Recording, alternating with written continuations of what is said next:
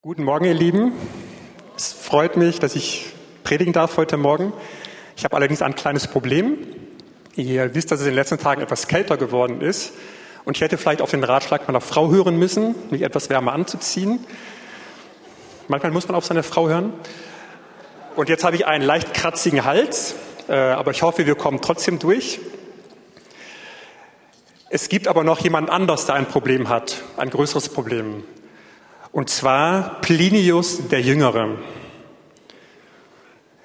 Wir schreiben das Jahr 112 nach Christus. Paulus war eine Jahrzehnte tot. Und der Plinius ist gesandt worden als ein hoher römischer Beamter in der Region von Kleinasien nach Bithynien, eine der römischen Provinzen, und sollte dort für Ordnung sorgen.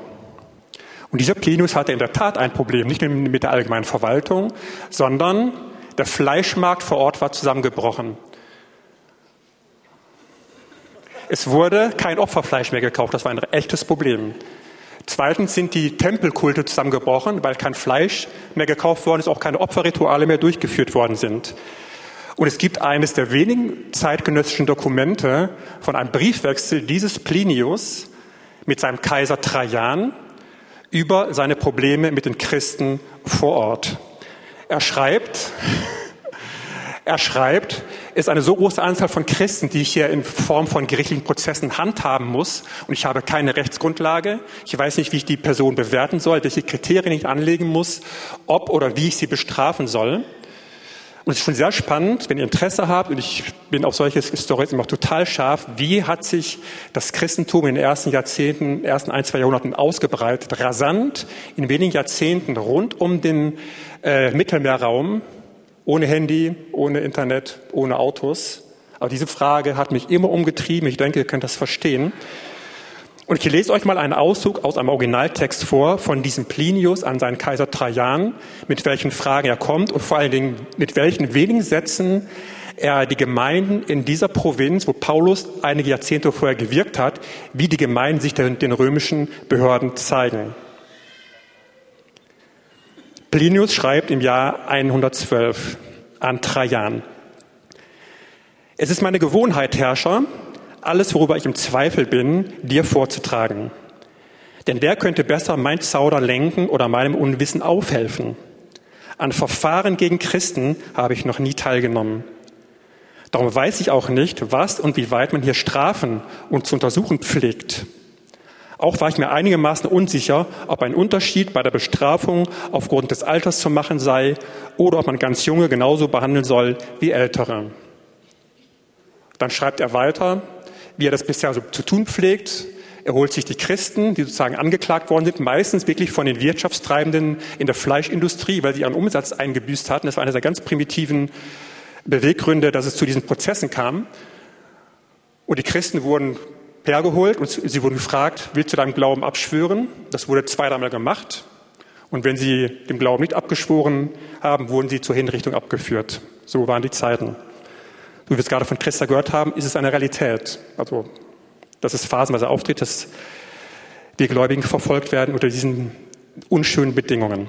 Und Blinus schreibt weiter. Und jetzt schreibt mit wenigen Sätzen die Gemeindeszene in dieser Provinz in Kleinasien in der heutigen Türkei im Norden. Mir schien nämlich die Sache einer Konsultation wert, vor allem um der großen Zahl derer willen, die angeklagt sind sind doch zahlreiche Angehörige jeglichen Alters und jeglichen Standes und beiderlei Geschlechts von diesen Untersuchungen betroffen und werden es noch sein, da sich nicht allein in Städten, sondern auch über die Dörfer und das flache Land hinein die Seuche dieses Aberglaubens ausgebreitet hat.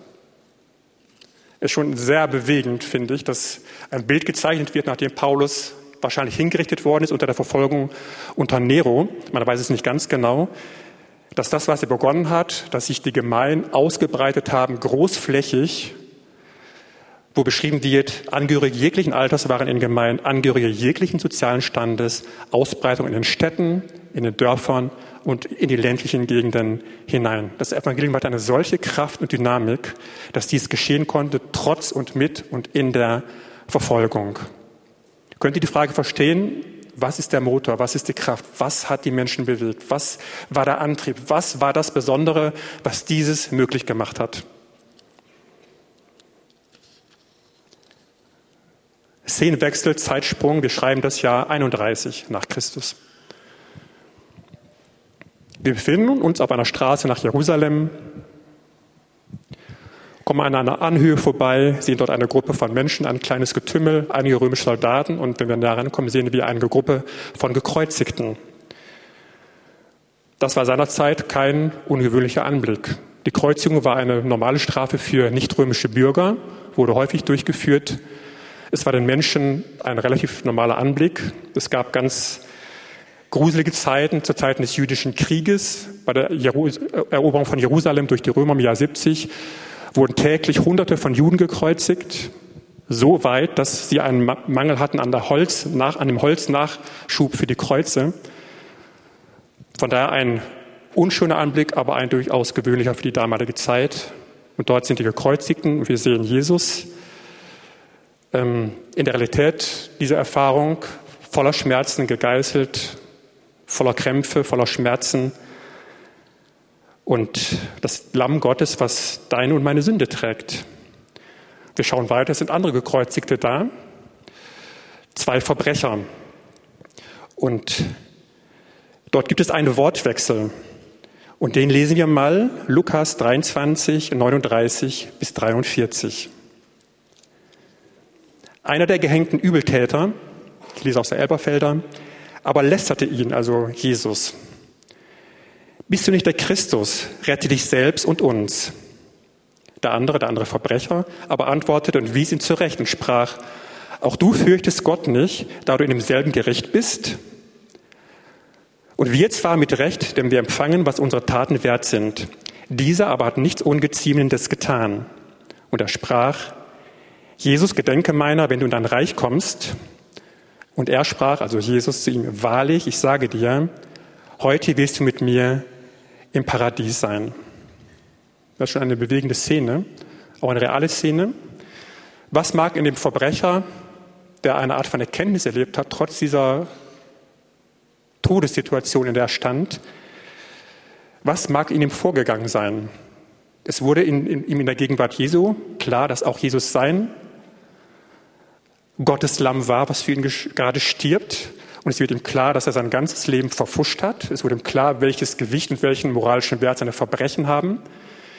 Es wird ihm weiterhin klar, dass er nichts machen kann, um das irgendwie rückgängig zu machen, wieder gut zu machen, sich zu entschuldigen beim Menschen oder gar eine Wiedergutmachung zu leisten oder eine Wiedererstattung oder die zerstörten Beziehungen. Man muss davon ausgehen, wenn eine solche Biografie sich entwickelt, dass die Beziehung zu den Eltern kaputt ist, dass die Beziehung zur Familie kaputt ist und einige sonstige Dinge. Er hatte keine Möglichkeit, sich weiterhin zu befassen, das irgendwo zu erläutern, zu erklären, Versöhnung zu stiften oder auch die Möglichkeit zu haben, nach dieser Einsicht, ich kann mein Leben jetzt ändern. Es gibt eine zweite Chance. Es gibt die Möglichkeit, aus dem Gelernten ein neues Leben aufzubauen. Auch diese Möglichkeit war diesem Mann nicht gegeben.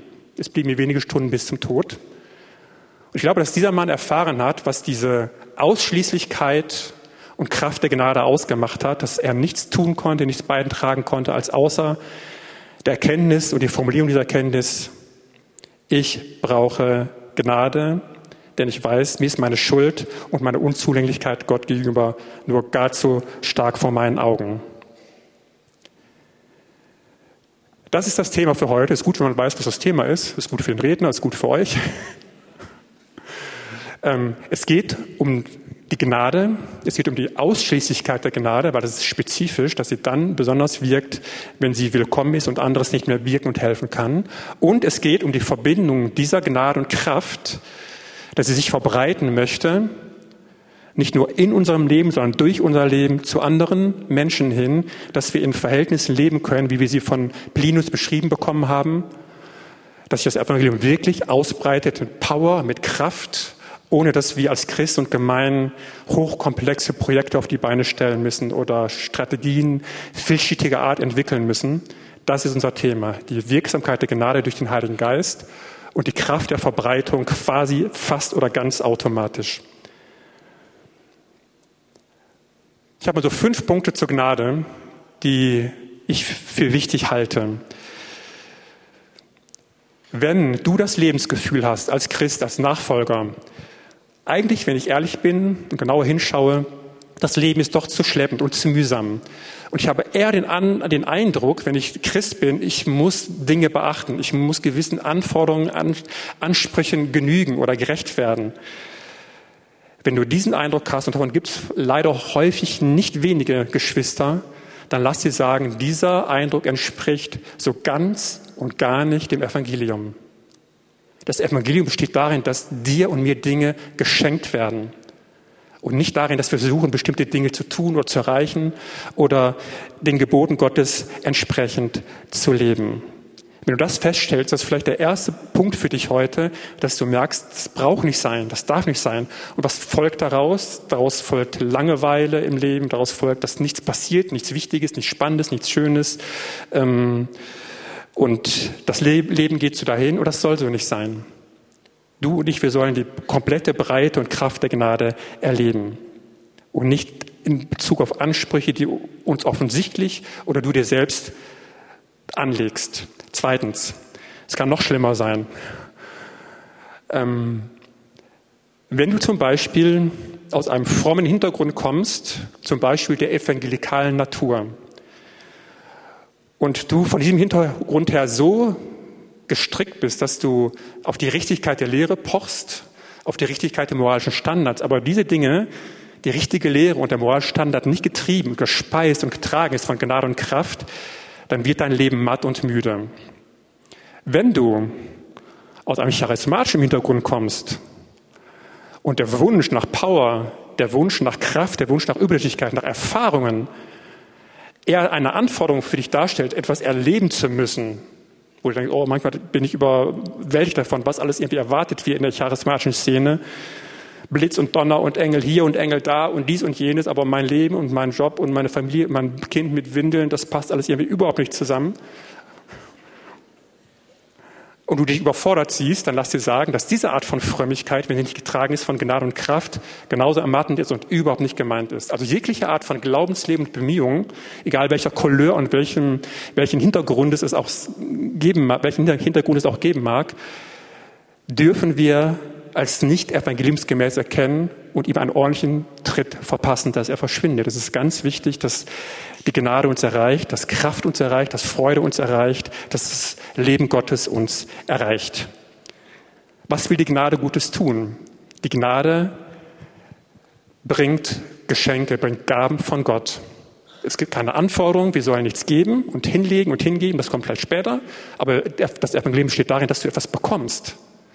Deine Nachfolge besteht darin, dass du bekommst und empfängst und empfängst und bekommst. Du bekommst die Liebe eines Gottes, der dich geschaffen hat, der dich liebt, dessen Sohn und Tochter du geworden bist, der durch den Tod Jesu dir einen Wert gegeben hat, einen sehr, sehr großen Wert. Er ist ein Gott, der für dich sorgt, der dein Leben genau kennt und keinen Abstand schafft zwischen jetzt und hier und in dem, wo du lebst und dem, was vielleicht an großen Zielen jenseits von dir auf dich warten soll. Du sollst Vergebung annehmen dürfen, wenn dir bewusst ist, ich habe irgendwo versagt, ich habe irgendwo auch tatsächlich ganz schön kräftig versagt. Vielleicht blickst du in deine Vergangenheit und stellst fest, wenn der Heilige Geist dir zur Ehrlichkeit verhilft, einiges ist ziemlich schief gelaufen. Dass Gnade da ist, dass Vergebung da ist, sehr konkret, dass sie dir gerne gegeben wird aus Güte und aus der Freundlichkeit Gottes. Und der nächste Punkt ist spannend. Diese Gnade wird dann wirksam, wenn sie ausschließlich zur Anwendung kommt. Bei dem Verbrecher am Kreuz war es so, er hatte keine Möglichkeit mehr, irgendwas beizumischen. Etwas, wo er etwas zurechtrücken konnte in seiner Selbstbewertung oder etwas wieder gut machen, wo er denkt, es war ja doch gar nicht so schlimm, ich kann es doch irgendwie alles gerade rücken und glatt bügeln. Nichts davon war möglich. Und die Gnade hat es an sich, dass sie uns ganz ergreifen möchte und dass andere Dinge, die die Gnade ersetzen, dass sie tatsächlich entfernt werden. Das heißt, dass wir uns unserer Bedürftigkeit bewusst sein dürfen, dass wir Liebe vom himmlischen Vater brauchen und das nicht irgendwie wegtun und sagen, irgendwie komme ich schon klar mit meiner Seele und mit dem, was mein Leben wirklich ausfüllt oder meine Bestimmung irgendwo auch prägt. Die Liebe Gottes ist da und stelle ich dazu, dass du sie brauchst. Auch die Fürsorge und die konkreten Segnungen Gottes sind da. Die Gnade hat es an sich, dass sie das nur als Geschenk dir geben möchte. Und der Alltag zeigt es, wo wir selber, und wir alle haben unseren Alltag herumkämpfen und schauen, dass wir unser Leben irgendwie managen. Die Gnade ist an sich, dass sie alle eigenen Versuche, unser Leben irgendwie stabil zu halten und glücklich zu machen und durch unseren Alltag zu kommen und vielleicht noch ein bisschen Freude am Leben zu haben, ähm, das macht die Gnade Gottes ganz alleine.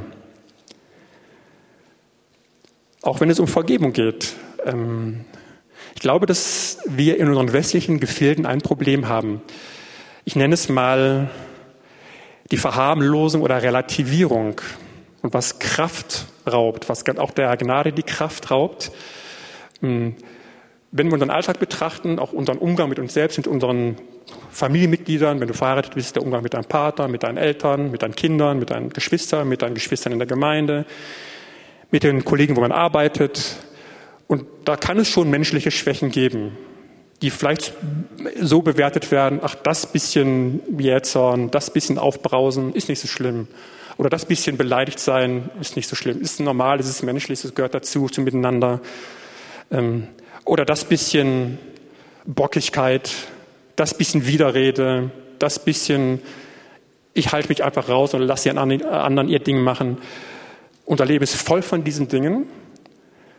Und die Gnade hat es an sich, dass sie das in das Licht der Wahrheit hebt und sagt, diese Dinge sind nicht so ganz egal, diese Dinge sind nicht so äh, wenig gewichtig, sondern es stellt eine Sünde dar, die vergeben werden kann und soll. Das sind alles Dinge, die Jesus an diesem Kreuz tatsächlich getragen hat und tragen musste.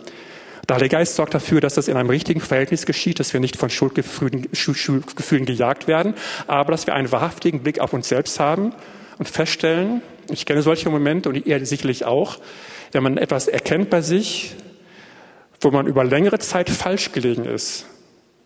Im Umgang bleiben wir praktisch mit dem Partner, mit den Kindern, mit den Eltern und stellt fest, oh mein Gott, was habe ich da eigentlich gemacht? Man könnte sich dem entziehen und sagen, ach, na, nicht so schlimm.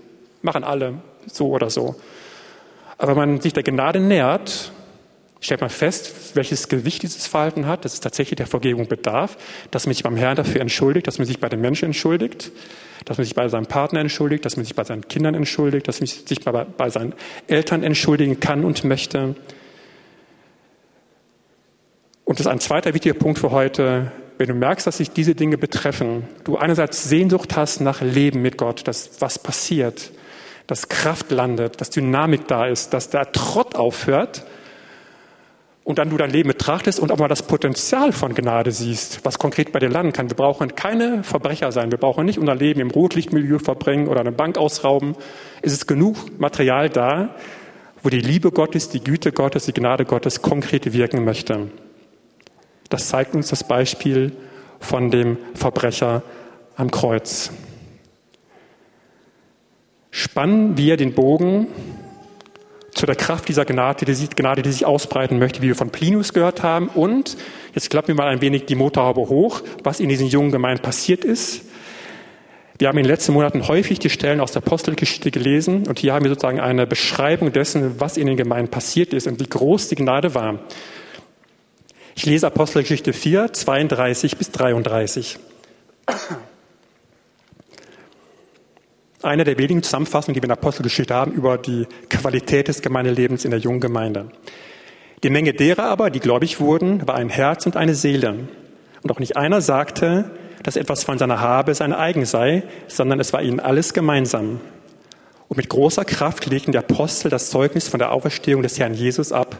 Und große Gnade war auf ihnen allen. Es ist schon sehr interessant, wie Gemeinde beschrieben wird. Ich weiß nicht, was deine ersten Gedanken sind, wenn du an Gemeinde denkst, an diese Gemeinde oder an andere Gemeinde oder grundsätzlich an Gemeinde oder an Kraft denkst oder an Lust auf Erweckung oder inzwischen auf Unlust auf Erweckung, weil es nicht funktioniert. Was sind deine Gedanken zur Gemeinde? Hier haben wir einige wenige Attribute, Begriffe, die wichtig sind. Große Gnade war auf ihnen allen. Das heißt, die Menschen haben es früher erlebt, dass Jesus real war, sehr real, dass Gott sehr real war, dass Kraft sehr real war, dass die Notwendigkeit der Gnade, aber auch die Fröhlichkeit und das übersprudelnde Leben, was mit der Gnade einherkommt und auch die Schlichtheit und die Einfachheit und die Offenheit vor Gott und auch die Offenheit voreinander, das ist schon ein interessanter Begriff, der häufig zitiert wird, aber den Heilige Geist weiter für uns praktisch aufschließen möchte, Sie waren ein Herz und eine Seele. Es gab kein Versteckspiel mehr. Es gab keinen doppelten Boden mehr. Es gab kein so tun als ob mehr. Und wir alle, einschließlich mir selber, tun uns schwer damit, sozusagen in diese Leichtigkeit der Wahrhaftigkeit und auch Fröhlichkeit der Wahrhaftigkeit hineinzugehen. Aber das möchte der Heilige Geist bewirken. Die große Klammer dieser Erfahrung war der Heilige Geist. Er war gekommen und hat all diese Dinge gebracht, die große Gnade und die Kraft und auch diese Art von Gemeinschaft, die Lust auf Offenheit und die Lust, nur noch aus Empfangen zu leben. Es gibt eine andere Stelle in Apostelgeschichte 2, die es auch etwas zusammenfasst.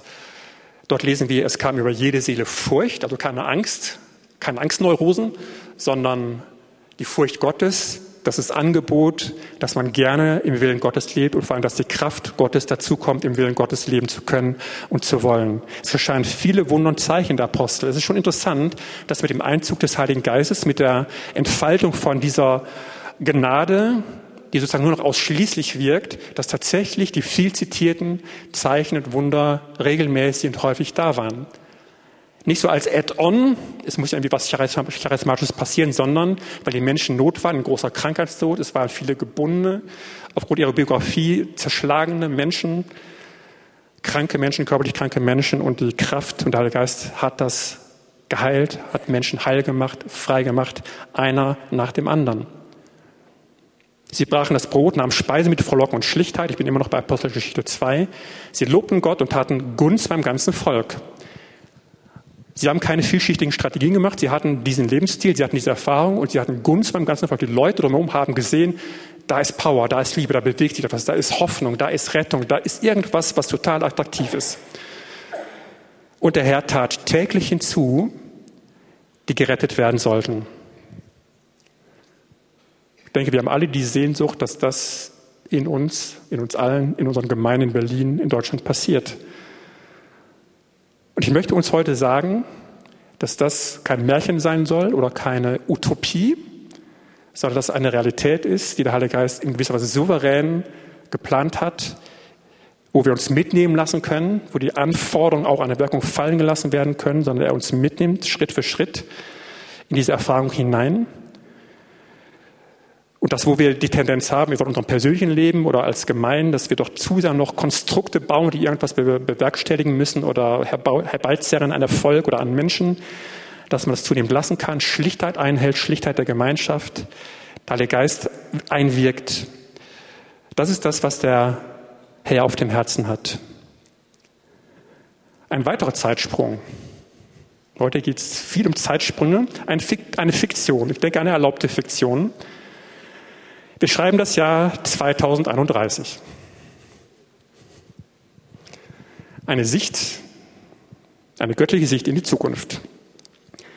Ein Redakteur in Schwerin, in Mecklenburg-Vorpommern, schreibt in einer Online-Zeitung in seinem Ressort Kultur und Soziales über das Phänomen einer neuen christlichen Bewegung. Hier ein kurzer Auszug. Diese Gemeinde Christen haben sich ausgebreitet in Bezirken von Berlin, in den Städten und Dörfern in Brandenburg, in Sachsen, in Mecklenburg-Vorpommern und hinein in die ländlichen Gegenden. Zunehmend auch die Gebiete in Osteuropa, in Polen und in der Tschechoslowakei betroffen. Zu diesen Versammlungen gehören Personen jeglichen Alters und jeglichen sozialen Standes. Das ist das, was der Geist tatsächlich tun möchte.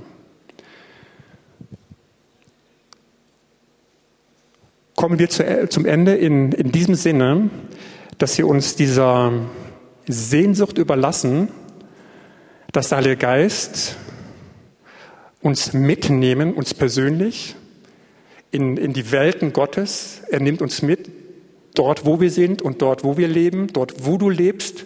Du brauchst dein Leben nicht verändern. Du brauchst sozusagen neue Wertigkeiten einführen und dich scheiden lassen, damit du auch mal Single bist und mehr Zeit für den Herrn hast oder deine Kinder verkaufen. Das brauchst du alles gar nicht tun.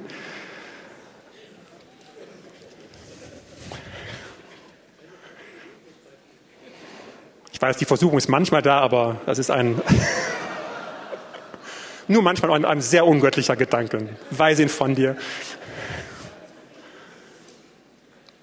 Wir kennen auch die Szenarien, kleine Kinder, man wird nachts wach, im Zimmer liegen die Legosteine verstreut, diese scharfkantigen Dinger und wenn man im Dunkeln nachts darüber läuft zum Kind und drauf dreht, das ist gar nicht schön. Der Heilige Geist ist hier, um unser Leben zu nehmen, dein Leben zu nehmen, um einem ersten Schritt wegzukommen von dem Anspruchsmodus und hinzukommen in den Empfangsmodus. Dass deine Beziehung zu Gott vom Empfangen geprägt ist, dass du Liebe entgegennimmst, dass du Hilfe entgegennimmst, dass du deine, dein Leben zeigst, dass du deine Ehe zeigst, dass du die Beziehung zu deinen Kindern zeigst, dass du deinen Job zeigst dem Herrn gegenüber, dass deine Liebe hineingeht, deine Segnung hineingehen, seine Hilfen hineingehen, und es keine Entfremdung gibt zwischen dir und deinem Herz und deinem Inneren und deinem persönlichen Leben und einer irgendwie gearteten geistlichen Erweckung.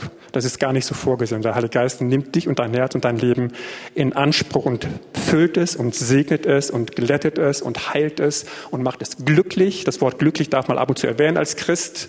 Es geht nicht nur um Richtigkeiten und um Nachfolge, es geht darum, dass Gott uns glücklich machen möchte, dich glücklich machen möchte, in deinem Inneren, in deinem Leben um dann zu sehen, dass wir ein Brief Christi werden. Das ist sozusagen auch der Knackpunkt für heute. Paulus beschreibt das. Das ist interessant, Paulus zu leben. Wie hat er das gemacht? Wie hat er das nicht gemacht, dass sozusagen er in Galatien und woanders und in Kleinasien so erfolgreich war? Er schreibt, ihr seid ein Brief. Also es gab doch ein Medium.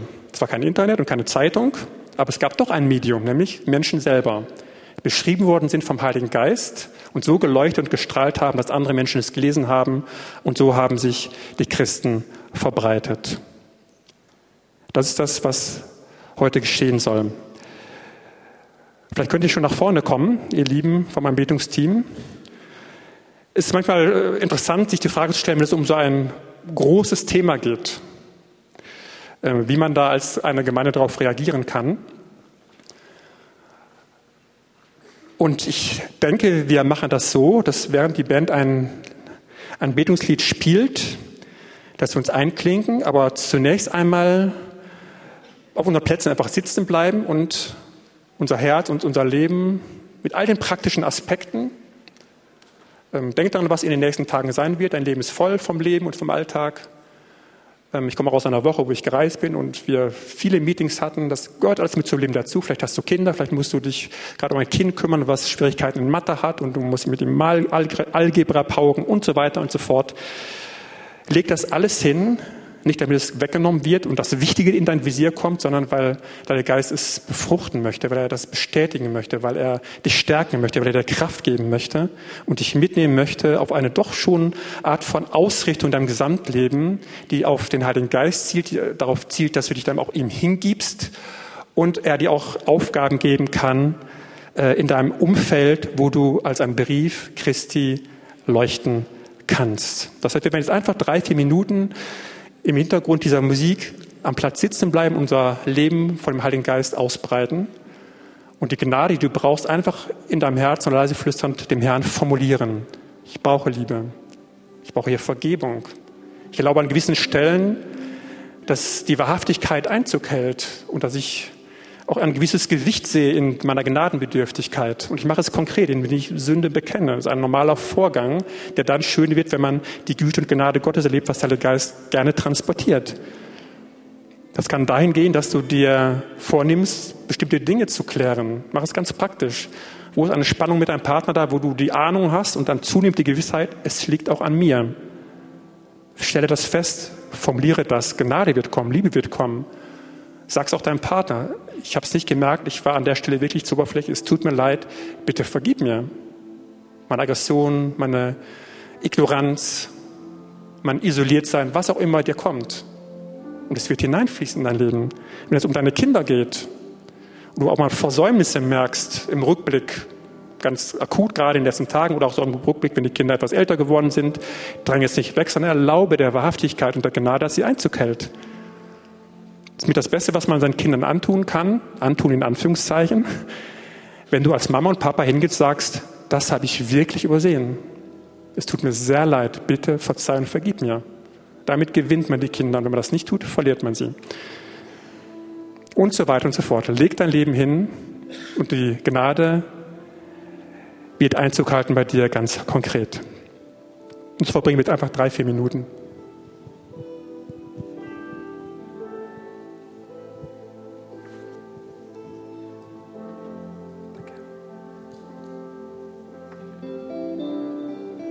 Wir danken dir, Jesus, dass wir lesen, dass große Gnade da ist.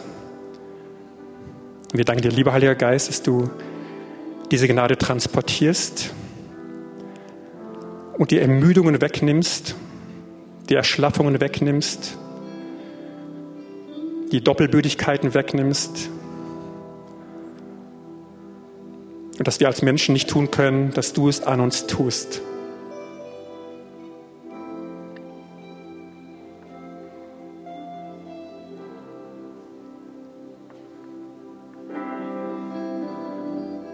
Und Vater, wir danken dir, dass du unser Papa bist und dass du beschrieben wirst als ein menschenfreundlicher Gott. Und dass deine Freundlichkeit uns heute und jetzt erreicht.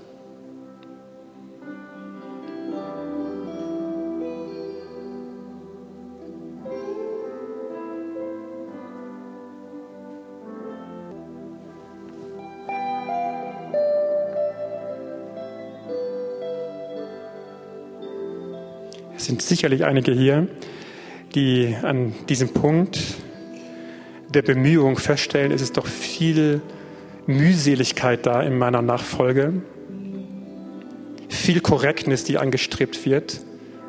Und damit ist es dann doch so müde und trocken geworden. Und der Heilige Geist tauscht das aus. Übergib ihm das, formuliere das mit wenigen Sätzen in deinem Inneren. Und dieser, diese diese, dieses Graue wird hinausgenommen aus dir, dieses Ermüdende wird hinausgenommen. Und auch die Last des Anspruches wird von dir weggenommen. Wir werden auch einen Gebets- und Dienstteil haben, wenn es dich sehr stark betrifft und dich wirklich trennen möchtest von diesen selbst auferlegten Ansprüchen und die diese Müdigkeit dir vor Augen steht, dann kannst du auch gerne nach vorne kommen und das Formulieren, der Heilige Geist wird dich tatsächlich heute Morgen ein gutes Stück transformieren und er wird weitermachen mit dir in der nächsten Zeit. Es sind auch einige hier, ähm, ich glaube, etwas ältere Geschwister. Du bist in deinem Leben in einer Phase angekommen, wo du schon einiges erlebt hast, auch gute Dinge erreicht hast, was dein Familienleben angeht, was dein Berufsleben angeht, auch deine Dienste in der Gemeinde. Und so deine Zukunftsperspektive ist so, dass es so ein bisschen ausklingt. Es wird nicht mehr viel passieren. So im Guten einfach das Leben ausgleiten lassen. Der Heilige Geist sagt, daraus wird nichts. Daraus wird nichts. Es sind einige hier, ihr seid ein bisschen in diesem Modus und es geht euch wirklich gut, ihr seid gesegnete Menschen.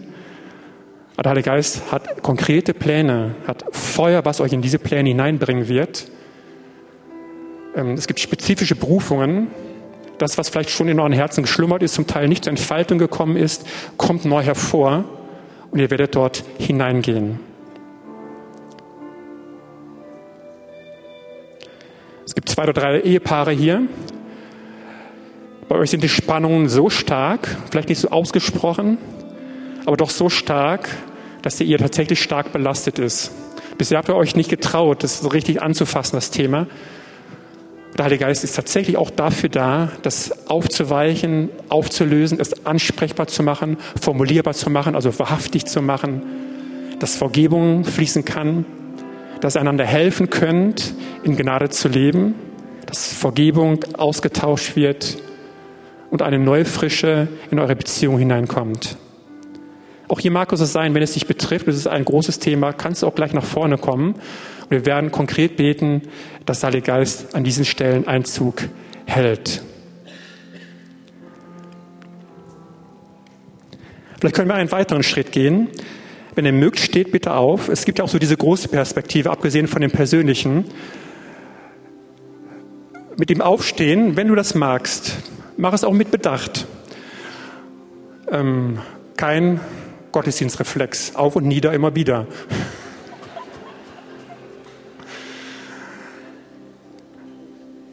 Ein Zeichen dessen, dass du diese Gnade weiter anstreben wirst in der Zukunft und dass du ein Teil dieser großen Perspektive bist, die wir so gezeichnet haben durch Paulus, durch die Apostelgeschichte und auch durch den Plinius, dass du sagst, ich bin bereit, ich möchte bereit sein, ich möchte mich bereit machen lassen, trotz vielleicht der momentanen Stagnation oder Resignation oder mein Fragezeichen, die ich in meinem persönlichen Leben habe, ich möchte irgendwie dabei sein.